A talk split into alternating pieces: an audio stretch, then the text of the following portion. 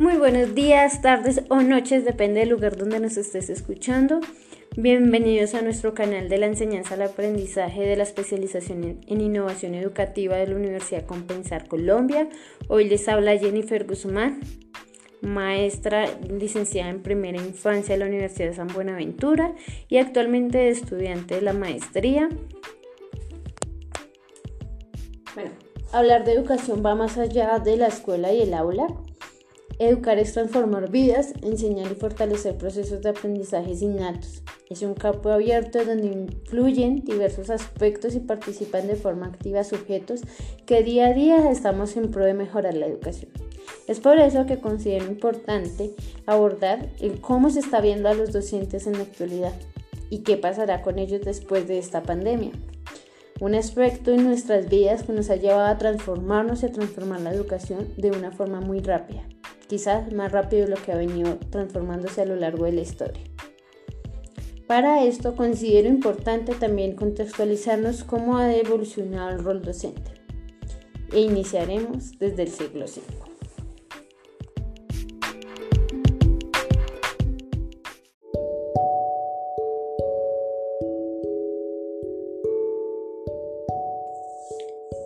Bueno, como lo mencionaba anteriormente, hacia el siglo V se empieza a ver y hablar del rol docente.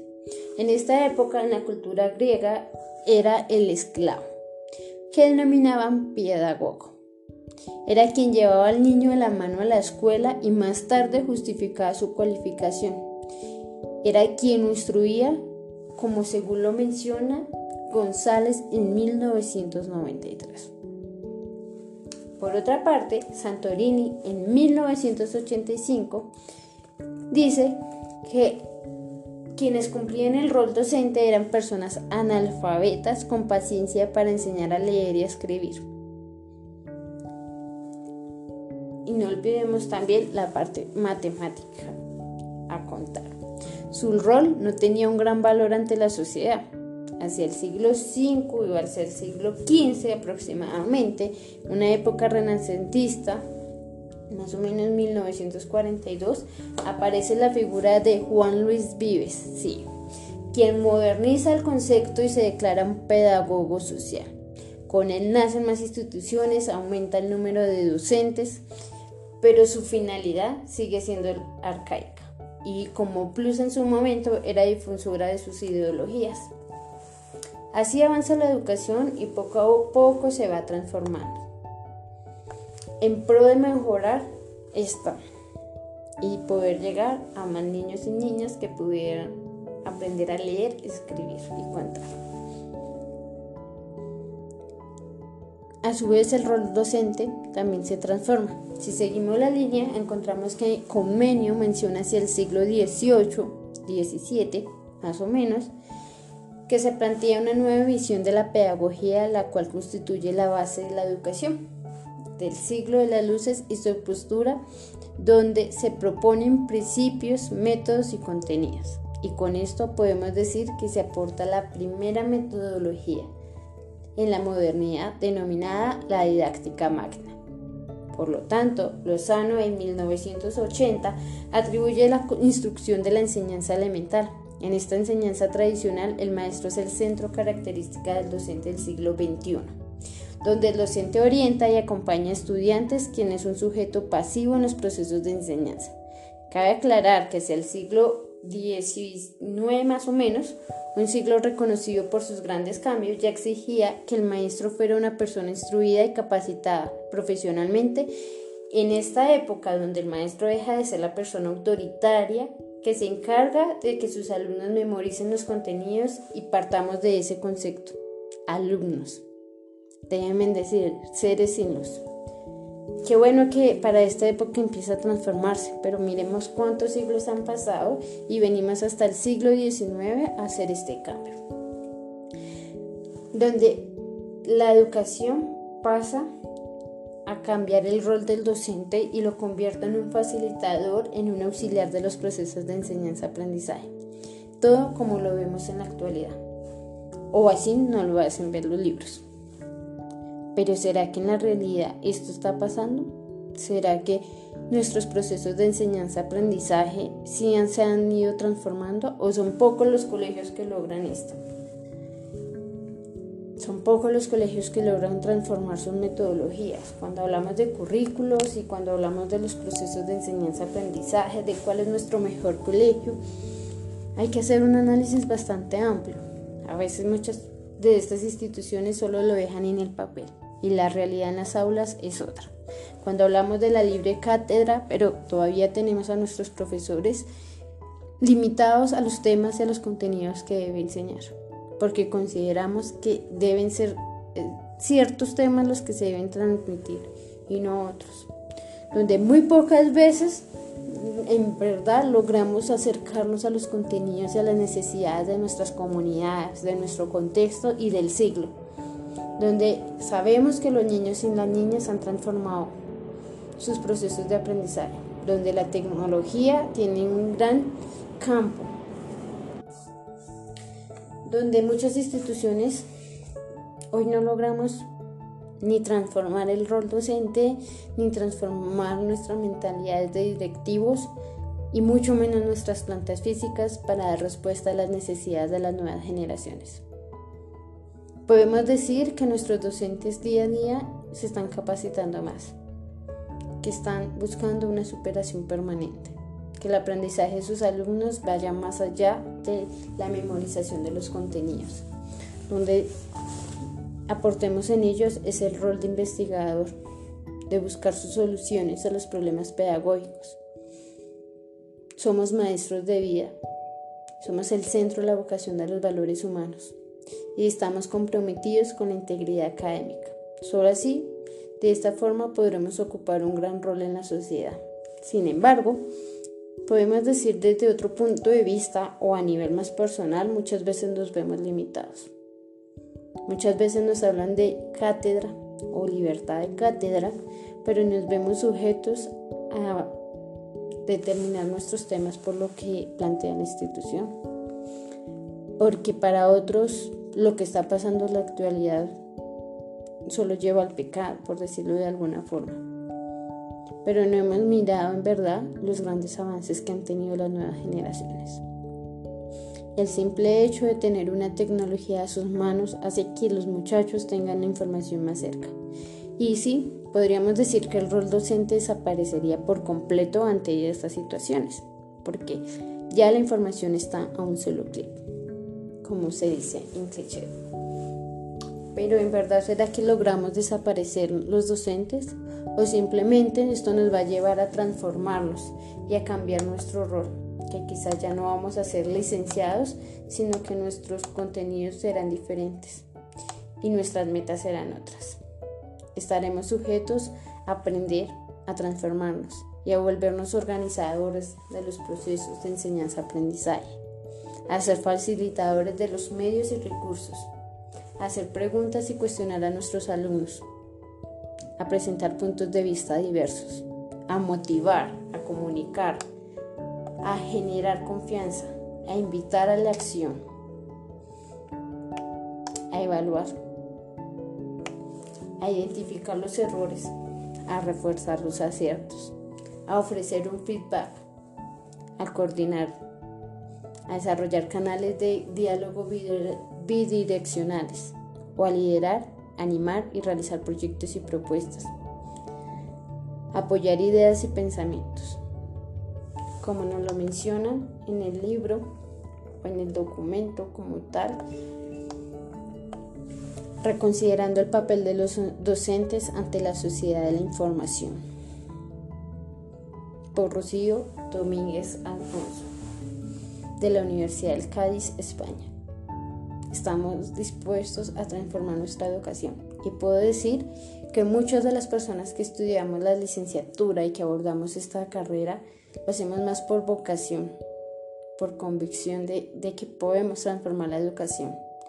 Hay un texto muy bonito que se llama Una vez una maestra y que nos deja ver que en realidad muchas veces todavía sigue pasando esta situación en que maestras jóvenes o docentes jóvenes con grandes espíritus de transformar la educación nos vemos sometidos a aplacarnos por la comunidad.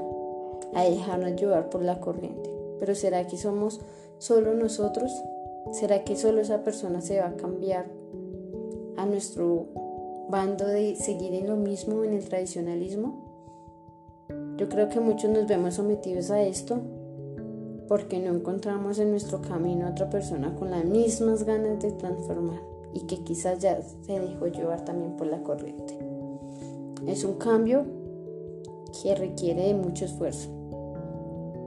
En algún momento y en otro diálogo decía que ser maestra no me hace ser la mejor mamá, ni ser mejor mamá me hace la mejor maestra. Dos campos completamente diferentes que a nivel personal me ponen en reto todos los días. Que me hace escuchar a mis compañeros, a mis colegas y a decir qué está pasando con la educación. Ver que esta nueva pandemia o esta época nos ha llevado a transformarnos y que en verdad no lo hemos logrado en absoluto, me hace repensar qué está pasando. ¿Dónde está el rol docente motivador? ¿Dónde está el docente eh, que lleva a reflexionar, que lleva que se vuelve un agente facilitador de los procesos de enseñanza-aprendizaje cuando a través de una pantalla pretendemos que nuestros estudiantes se dediquen a adaptar el conocimiento a participar como si estuviéramos en el aula. Creo que tenemos que transformarnos y transformarnos no solo implica el rol, implica nuestras estrategias y nuestras metodologías, nuestros procesos de enseñanza-aprendizaje. Hay una historia y una situación personal que me llevó a decir, Dios mío, ¿en qué estoy haciendo? Como mamá, si permito que mi hijo le estén forjando estos procesos de enseñanza y yo como pedagoga busco otros. Cuando empezó la pandemia, obviamente mi hijo de tres años se vio sometido a la virtualidad.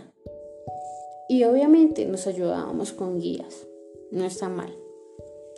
Lo más curioso es que nos llega un día una guía para informática donde el computador era un computador de esos que conocemos como un burro computador de escritorios de la época de hace muchos años, yo creo que por no decir los primeros. Y mi hijo tiene un portátil o tiene una tablet. Y él lo miraba y me decía, mami, ¿dónde está eso? Y mami, no sé qué. Y yo decía, de por Dios, Hablamos de transformarnos, de unirnos a las TIC, pero seguimos en lo que hace mil años enseñábamos acerca de qué era un computador, de la pantalla, del paso a paso para aprenderlo, cuando es, hasta esto ha evolucionado. Y no, no juzgo a su, docente, porque tampoco es licenciada, porque en su afán de, de dar respuesta a unas necesidades curriculares o de plan de estudio, no se sentó a ver la realidad en la que nos vemos sometidos día a día, a que hemos transformado la educación. Pero sí también a, a juzgar desde las directivas que estamos haciendo, o sea, forjamos a nuestros docentes a que hagan guías, a que llenen contenidos, pero no estamos buscando en verdad que ellos sean los facilitadores de los procesos a un contexto real. O sea, que no sea llenar el libro o las guías por llenar y por dar cumplimiento a un plan de estudios, sino que en verdad motiven a nuestros estudiantes en los procesos educativos, a que sentarnos frente a una pantalla no sea aburridor.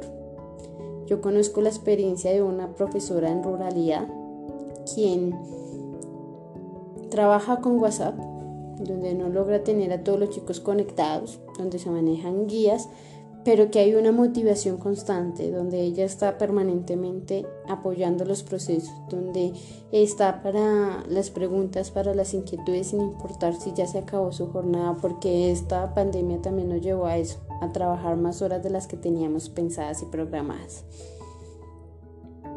Ella está ahí, motivando.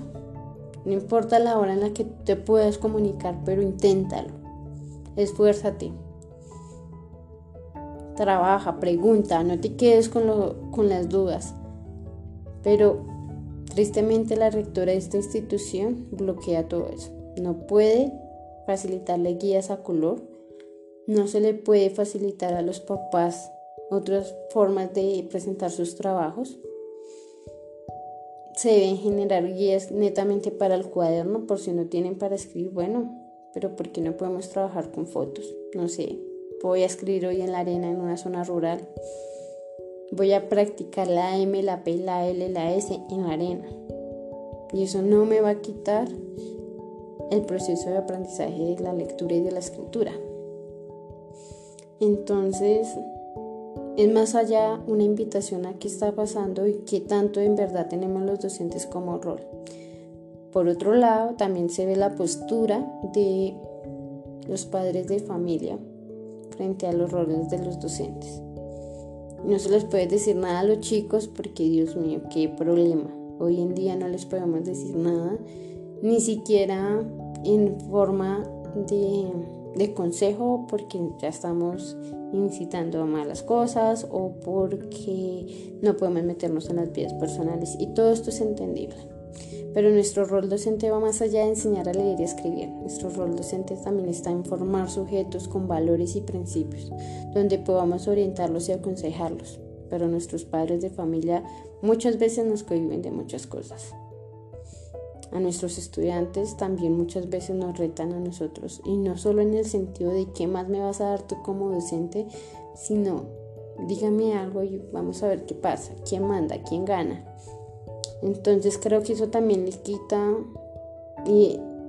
ganas al docente querer impulsar una educación, de querer fomentar nuevas estrategias porque nos vemos sometidos al miedo.